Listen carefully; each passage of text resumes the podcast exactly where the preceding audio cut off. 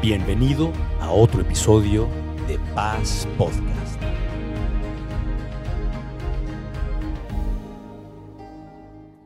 ¿Cómo están familia? Estamos en casa, ¿no es cierto? Qué gusto y aprecio mucho la oportunidad que, los pastores me, me brindaron para eh, poder compartir en esta mañana ese mensaje. Y eh, durante la semana el Señor me impactó con una pregunta que es el tema de esta charla.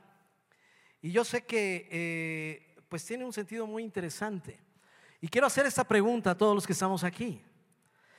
Y la pregunta es, ¿podemos huir de la presencia de Dios? A ver otra vez, ¿podemos huir de la presencia de Dios? Fíjense qué interesante, porque eh, yo creo que hay, un, hay, hay una generalidad sobre el- eh, eh, esta realidad, ¿sí? que eh, pues nos deja ver algo de lo que ya conocemos de Dios. ¿Estás de acuerdo?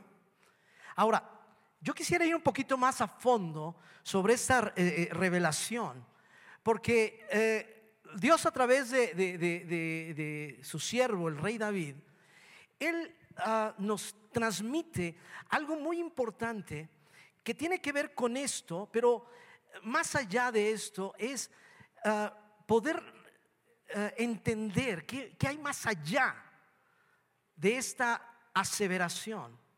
¿sí? Y, por eso quisiera que eh, eh, vayamos al libro de los Salmos, el Salterio, muchas veces se le conoce como, como el Salterio, que es este libro de cánticos, poemas hebreos que se cantaban, que se entonaban a través de, de cuerdas musicales y que tenían un sentido muchas veces profético de lo que Dios quería hacer con su pueblo. Y en el, en el- en el capítulo 139, a partir del verso 7, vamos a leerlo, el rey David hace una, una, una aseveración. ¿A dónde me iré? Lo pongo entre paréntesis porque en la, en- la versión Reina Valera dice, ¿a dónde me iré de tu espíritu? Y en esta versión, la nueva versión internacional, dice, ¿a dónde podría alejarme de tu espíritu? Y está hablando con Dios en una, en una relación muy, muy cercana, muy íntima. Porque vamos a ver eh, eh, al inicio de este, de, este, de este capítulo 139, cómo él, eh, él empieza a declarar que para él, para Dios, no hay nada, nada escondido. ¿A dónde podría alejarme de tu espíritu? ¿A dónde podría huir de tu presencia? Y empieza a decir, empieza a dar argumentos interesantes. Si subiera al cielo y allí estás tú. Si me fuera hasta el cielo, hasta la estratosfera, allí estás tú. Y, y si tendiera mi lecho en el fondo del abismo, también estás allí.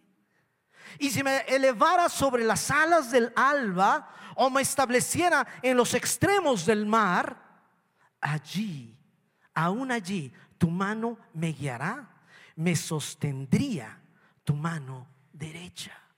Wow. Entonces empieza a, darnos una visión de esta omnipresencia de Dios, de esta omnisciencia de Dios, de cómo es Él. Pero versículos después, Él empieza a hablar. Eh, El verso 11 dice, y si dijera que me, me oculten las tinieblas, que la luz se haga noche en mi entorno. Verso 12, ni las tinieblas serán oscuras para ti, y aún la noche sería clara, clara como el día. No hay tinieblas que Dios no pueda iluminar, créeme. No hay algo escondido que Dios no conozca de ti y de mí. Para Él todo, todo lo conoce, todo lo llena. Y la perspectiva del rey David que escribe este salmo es muy interesante. El rey David fue un hombre tratado por Dios de una manera bien especial. ¿Era perfecto? No. Era un hombre que aprendió a, cómo relacionarse con Dios desde su juventud. De joven, él era miembro de una, de una familia eh, eh, pobre, de una familia que criaba eh, este, ovejas y ah, de la tribu de, Judá. Y, este, y, él, cuando el padre Isaí lo mandaba a, cuidar a las ovejas, él se llevaba su quinor o su quítara, que era este instrumento de cuerdas que aprendió y dominó para entonar cánticos al Dios que lo creó. Y él se convierte en un cantautor.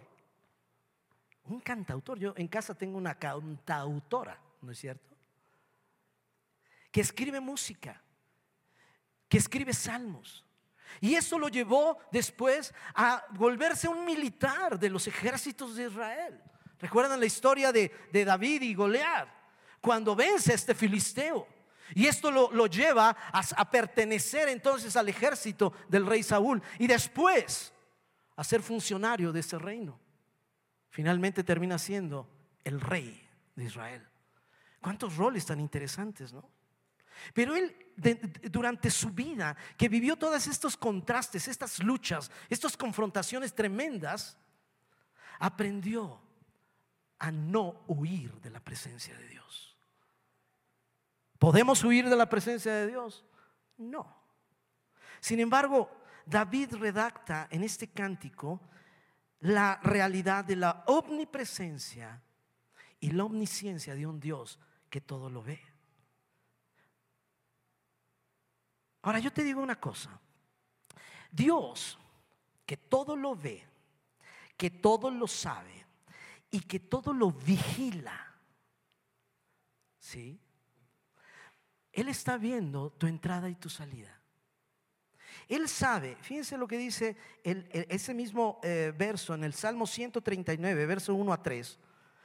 Él inicia este, este salmo como el cántico de David, al músico principal que era David, le dice, Señor Jehová, tú me examinas, tú me conoces, sabes cuándo me siento y cuándo me levanto, aún a la distancia me lees el pensamiento, mis trajines Qué palabra tan interesante, los trajines, ¿no?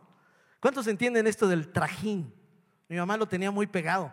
Ay, es que tengo tantos trajines, ¿no? Aún esos trajines, estas, estos trabajos, perdón, estos trabajos y descansos los conoces. Todas mis caminos te son familiares. Para Dios no hay nada oculto. Él te vio hoy en la mañana y sabe que desayunaste. ¿Sabías eso? ¿Cuántos desayunaron? No todos. yo tampoco desayuné. decidí, decidí este, eh, ayunar. Ay, gracias, gracias, Edru. Este, pero él sabe si te, si te preparaste tus chilaquiles con frijolitos, porque él sabe todo de ti. Él te vigila. Y tú dices, ah, caray, yo no tenía esa conciencia real que Él puede ver aún lo oscuro de tu vida. Y esto me lleva a algo, ¿sí? ¿Te abruma o te llega a incomodar el sentirte vigilado? Hoy vivimos en una época de gran, de, gran eh, este, avances tecnológicos, ¿no es cierto? Y, las cámaras de vigilancia pues andan por todos lados, ¿no es cierto? Y cuando tú, vas por las avenidas de aquí de Puebla, ¿no te llama la atención que, te dice ah, este, cámara de eh, videovigilancia, este, límite 60 kilómetros por hora? Y tú dices, ¿60 kilómetros por hora? Y como que, ah, entonces le bajas tantito, ¿no? Y te sientes como medio abrumado. ¿Será que ya me tomaron la, la fotomulta? Porque te están observando. Hay un término muy interesante que se llama ubicuidad. Y esto de ubicuidad es la capacidad de poder estar al mismo tiempo en distintos lugares, no en todos. Porque el único que puede estar al mismo tiempo en todos los lugares, en la vida de toda la gente, ¿quién crees que es? Dios. Pero muchas veces tú pudieras decir, híjole, es que me está viendo Dios y voy a, voy a, voy a cometer una infracción. ¿Te abruma? Pero sabes que en el corazón de Dios es distinto. Contar con un Dios que todo lo ve, que todo lo sabe y todo lo advierte. Que libera en vez de oprimir y busca nuestro bien y no el mal. Nos da seguridad, ánimo y esperanza. Este es el Dios que, que, todo lo ve, pero todo lo ve porque Él tiene pensamientos de bien para ti, para mí. Y esto me da confianza. Qué bueno que Dios me ve. Qué bueno que tengo un aliado junto de mí que puede protegerme aún en los momentos más oscuros que yo pueda estar viviendo. Uno de, de, las eh, definiciones de Espíritu Santo, la tercera persona de la Trinidad, es el parácletos de Dios, el paracletos, el ayudador, el que te ayuda, el que te sostiene, y Él está junto de ti. ¿sí? Jeremías capítulo 29, verso 11. Dios hablando, y esto es, esto es algo que tenemos que entender. ¿A dónde me iré de tu espíritu? ¿A dónde huiré de tu presencia? Y Él nos dice, ¿sabes qué? Porque yo sé bien, Jeremías 29, 11, porque yo sé bien los planes que tengo para ustedes, afirma el Señor, planes de bienestar y no de calamidad. Fíjense, la mente de Dios es, yo te quiero bendecir.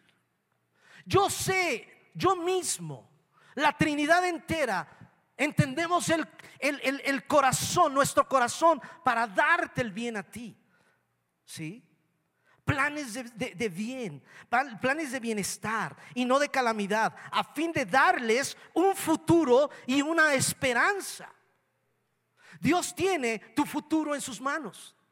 Pero si tú no entiendes esta realidad de no huir de la presencia de Dios, ¿sí? Es que esa realidad puede ser, eh, hacerse un hecho en tu, en tu vida y en la mía, ¿sí?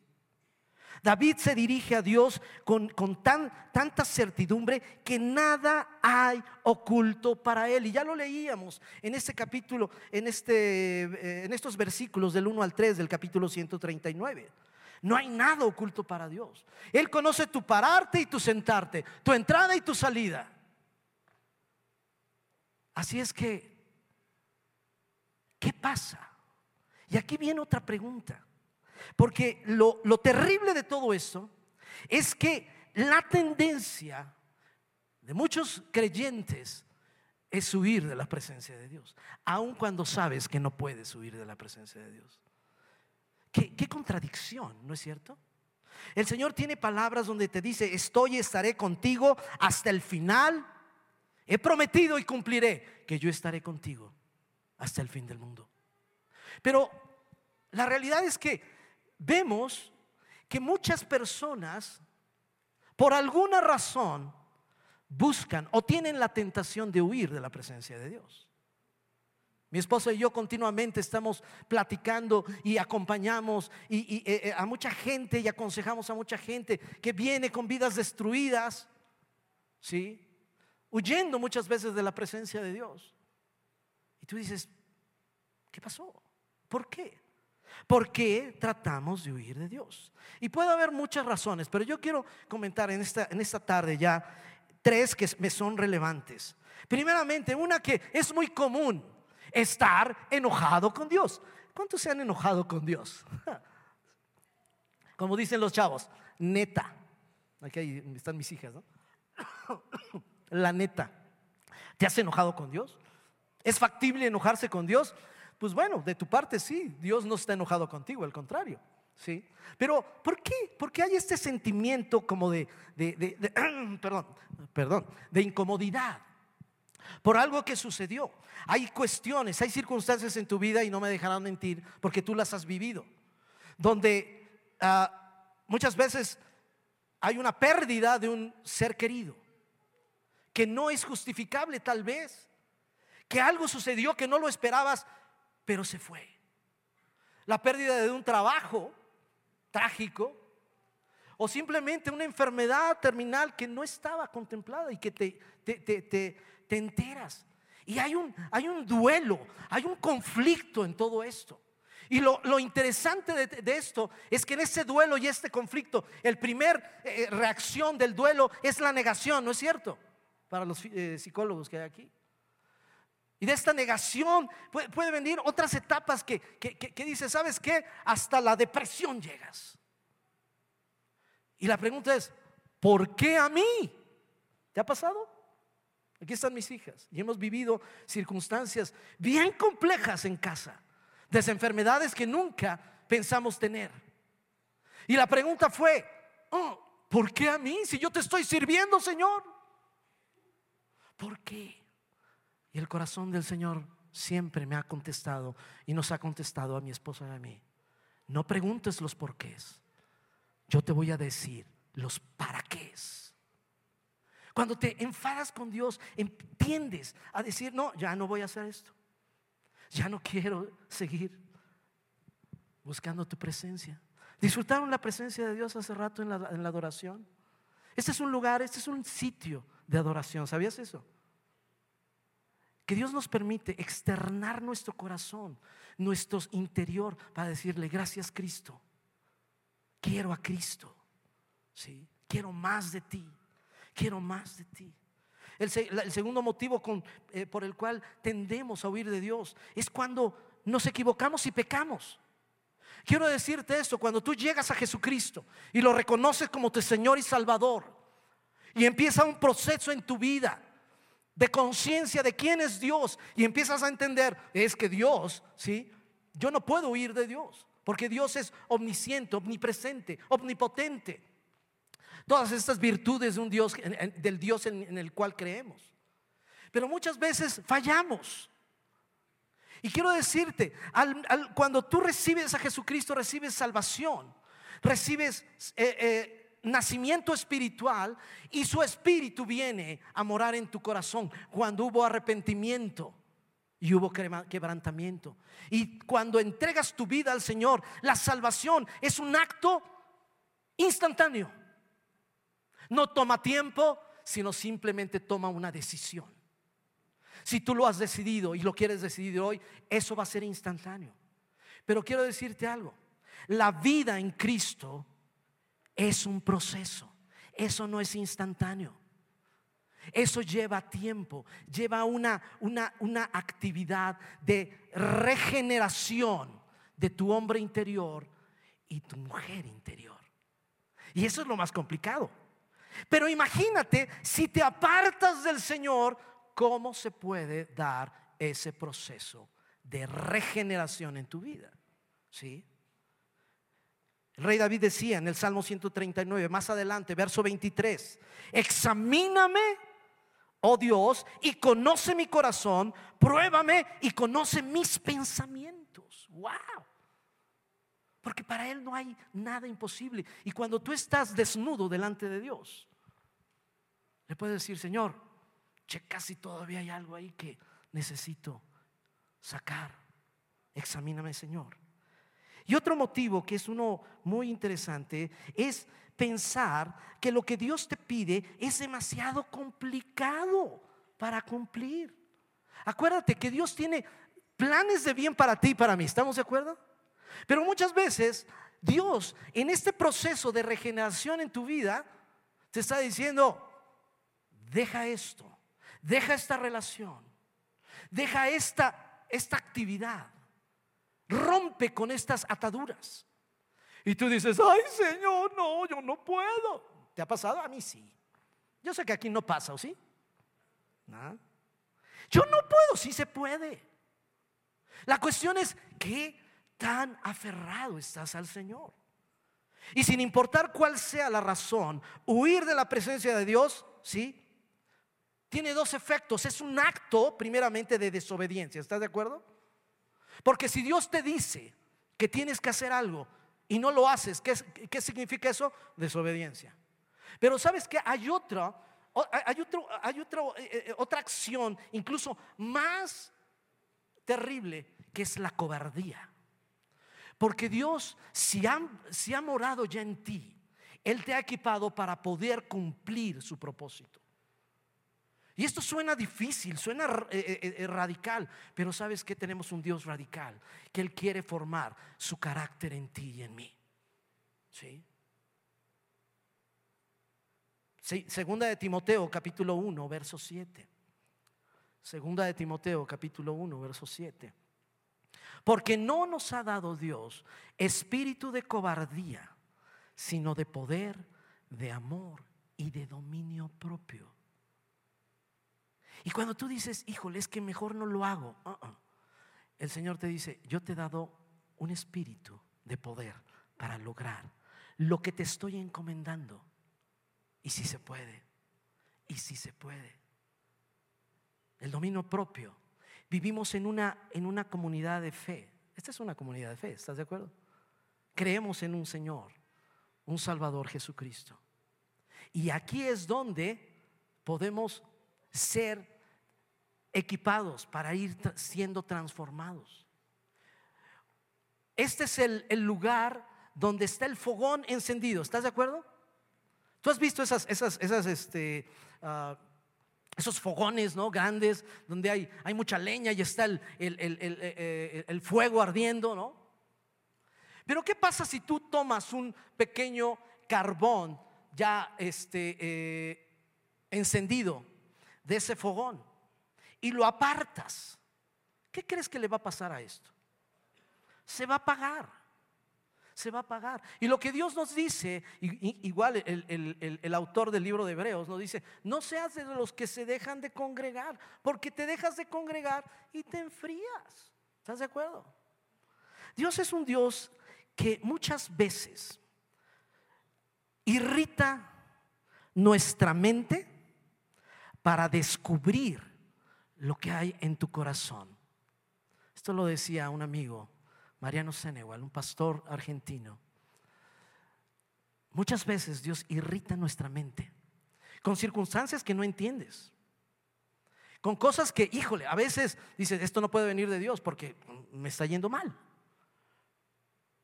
Pero lo que está buscando Dios es cómo reaccionas a esas circunstancias.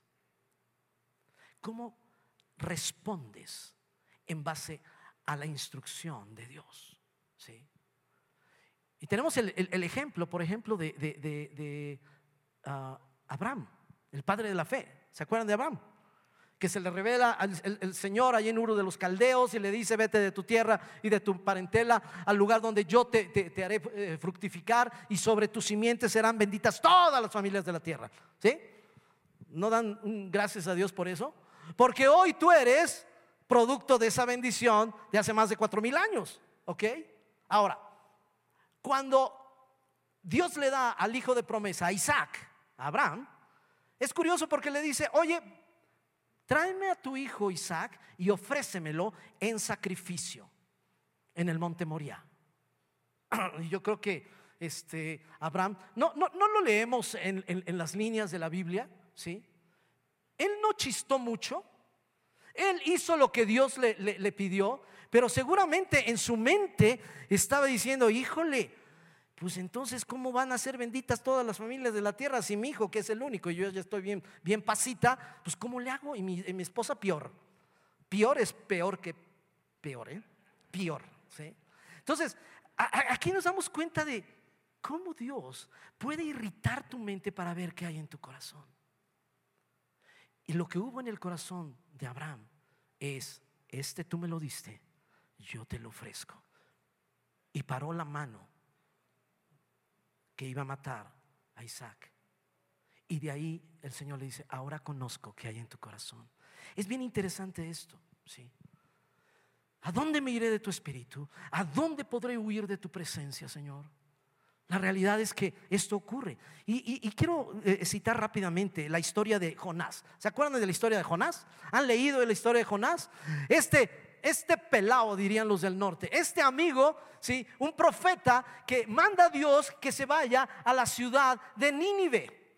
Porque Dios había visto que en esta ciudad de Nínive, la antigua capital del imperio asirio, ¿sí? había tal maldad que había subido a, los, a la presencia de Dios.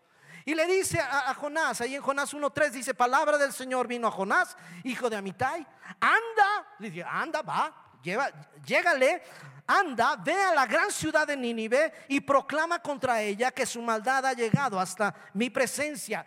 Y Jonás, verso 3, se fue.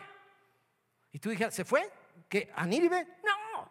Y Jonás se fue, pero en dirección a Tarsis para huir del Señor. ¿Para qué? Huir del Señor.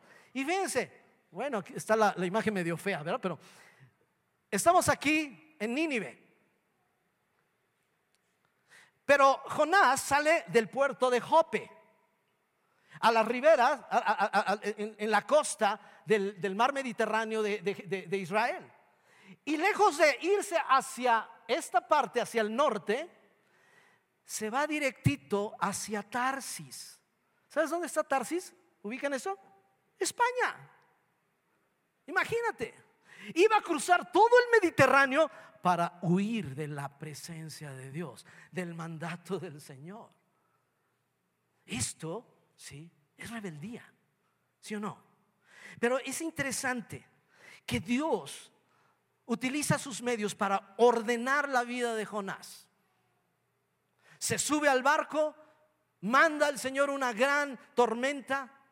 Aquellos que iban con él en la tormenta dicen, bueno, ¿por qué nos está pasando esto? Y declara finalmente Jonás, es que el Señor me mandó, perdón, me mandó a Nínive y este, y pues le desobedecí y pues ni modo. Y entonces estos amigos le dijeron, pues, pues, si eres tú el, el responsable, pues bye y al agua.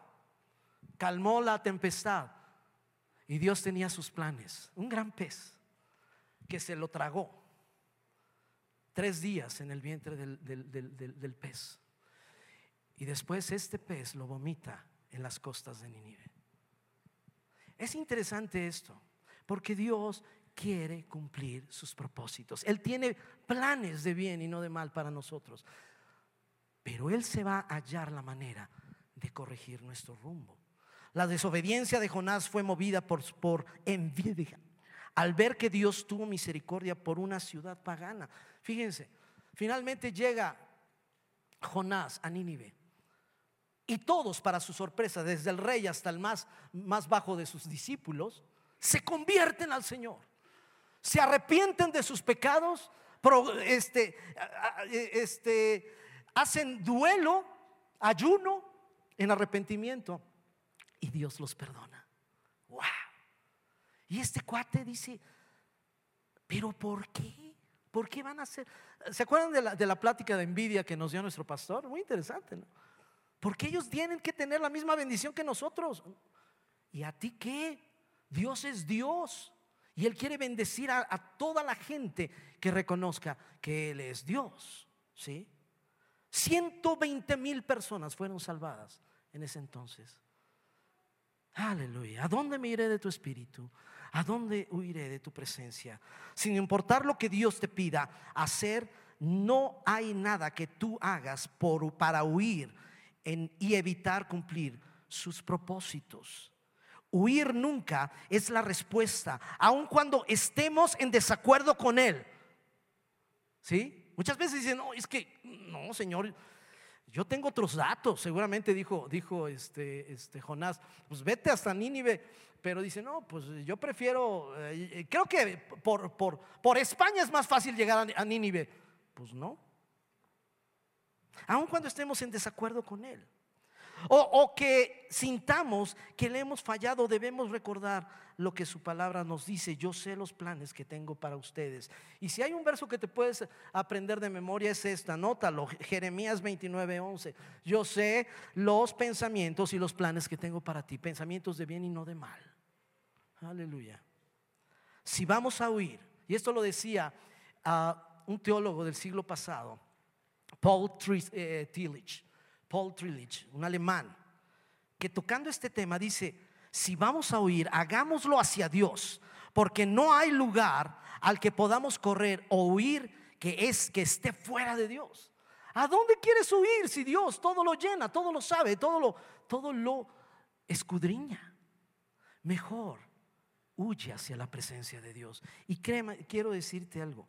Este rey David que, que escribe el Salmo eh, 139 y más de 73 salmos de, de la Biblia, De hecho, muchos que son salmos eh, que no tienen, no tienen autor, son anónimos, ¿sí?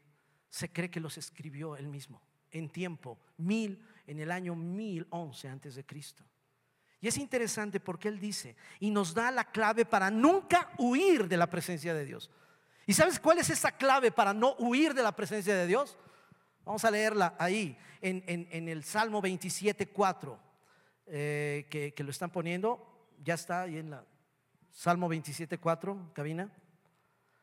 Lo único, y él decía, en este diálogo con el Señor, platicando con Dios, lo único que le pido al Señor, lo que más anhelo, fíjense el, tono de esta relación con su Dios, lo que más anhelo es vivir en la casa del Señor todos los días de mi vida. ¿Cuántos? ¿Cuántos? Todos los días de mi vida. Deleitándome en la perfección del Señor y meditando dentro de su templo todos los días de mi vida deleitándome en la perfección del Señor. Esto está, eh, me, habla de una contemplación de quién es Dios y la manera en que contemplamos a Dios es meditando en esta palabra. ¿Sí o no? En la medida que tú,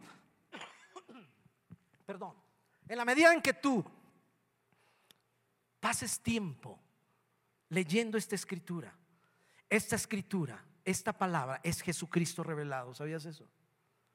Y esto decía, decía eh, este, eh, David. En otra versión, la Reina Valera dice, una cosa he demandado al Señor y esta buscaré, y esta buscaré, a mí me habla de intencionalidad, no es algo fortuito, ¿sí? Relacionarte con Dios tiene un precio y hay que invertirle. Dios es bueno y tiene planes de bien para ti, pero depende de nuestra decisión, ¿estás de acuerdo? Y eso es lo que nos está diciendo. Y esta buscaré, que esté yo en la casa de Jehová todos los días de mi vida, para contemplar la hermosura de mi Dios y para inquirir. Y esta palabra inquirir significa preguntar, indagar, hacer frente a todas mis dudas delante de Dios, inquirir en su templo. Y el templo, ¿quién es el templo del Espíritu Santo hoy? De aquellos que hemos recibido a Jesucristo como Señor y Salvador tú y yo. ¿Sabes que tú eres templo del Espíritu Santo? Según la Escritura. Entonces, en este templo es donde tú y yo tenemos la posibilidad de ejercitarnos para no huir de la presencia de Dios. Huyamos hacia la presencia de Dios. ¿Estamos de acuerdo? Quiero compartirles un canto y si me lo permiten, que motivó mucho este tema y después de que esta es la tercera vez que lo canto, eh, espero que pues, me pueda salir bien. Perdón si, no, si me equivoco. Pero este canto habla. Está bien, de una vez. Se me va la vida si no estoy junto a ti. Súbele, por favor. Vuelvo a tus brazos cada día pues ya no tengo otro lugar a donde ir. Vuelvo a estar junto a tus heridas, pues ya no encuentro otra razón para vivir. Ya no necesito más cuando sé que tú estás a mí puedo respirar. Hoy una vez más y se me va la vida. Si solamente un día me alejo de tu amor, si se me olvida estar siempre junto a ti y se me va la vida. Si tu calor no abriga mi frío corazón que ayer moría, lleno de dolor, ya no puedo vivir sin tu amor. Pues me basta un solo día lejos de tu corazón y se me va la vida. ¿Tú crees eso?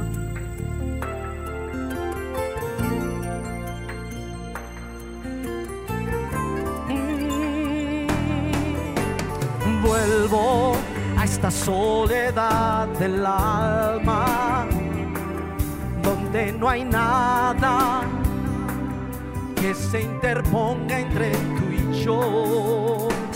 Vuelvo a estar frente a tu mirada desde el alba hasta ocultarse el sol. No necesito más cuando sé que tú estás a mi lado. Puedo respirar hoy una vez más y se me va la vida. Si solamente un día me alejo de tu amor, si se me olvida estar siempre junto a ti y se me va la vida. Si tu calor no abriga mi frío corazón que ayer moría lleno de dolor, ya no puedo vivir sin tu amor,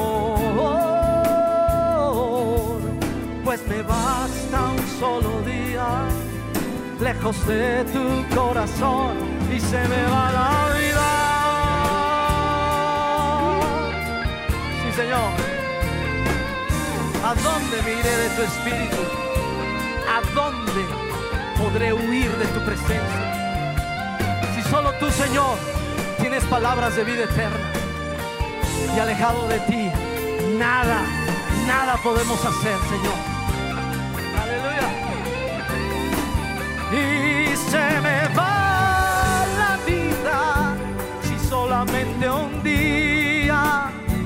me alejo de tu amor, si se me olvida estar siempre junto a ti, se me va la vida.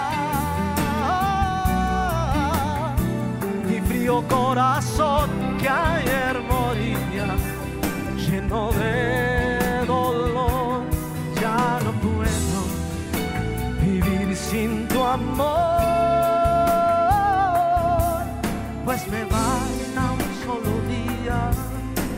lejos de tu corazón y se me va la vida. Sí, Señor. Oh, oh, oh, oh.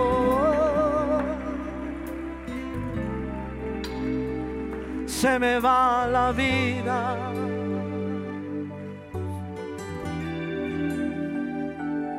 Señor, lejos de tu corazón.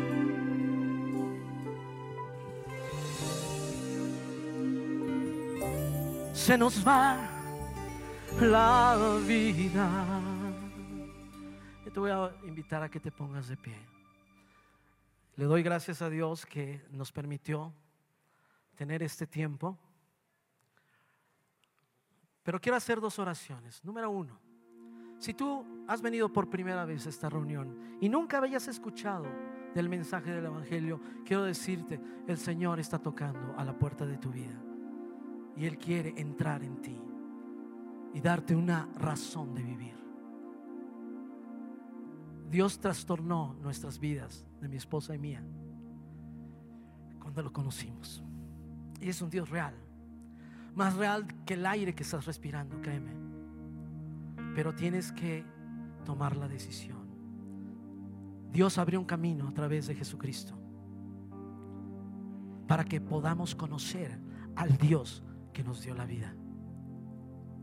Así es que si es tu caso y has venido por primera vez y nunca has recibido a Jesucristo como tu Señor y Salvador, levanta tu mano y simplemente di, yo quiero, yo quiero conocer a este autor de la vida. Yo quiero saber quién es.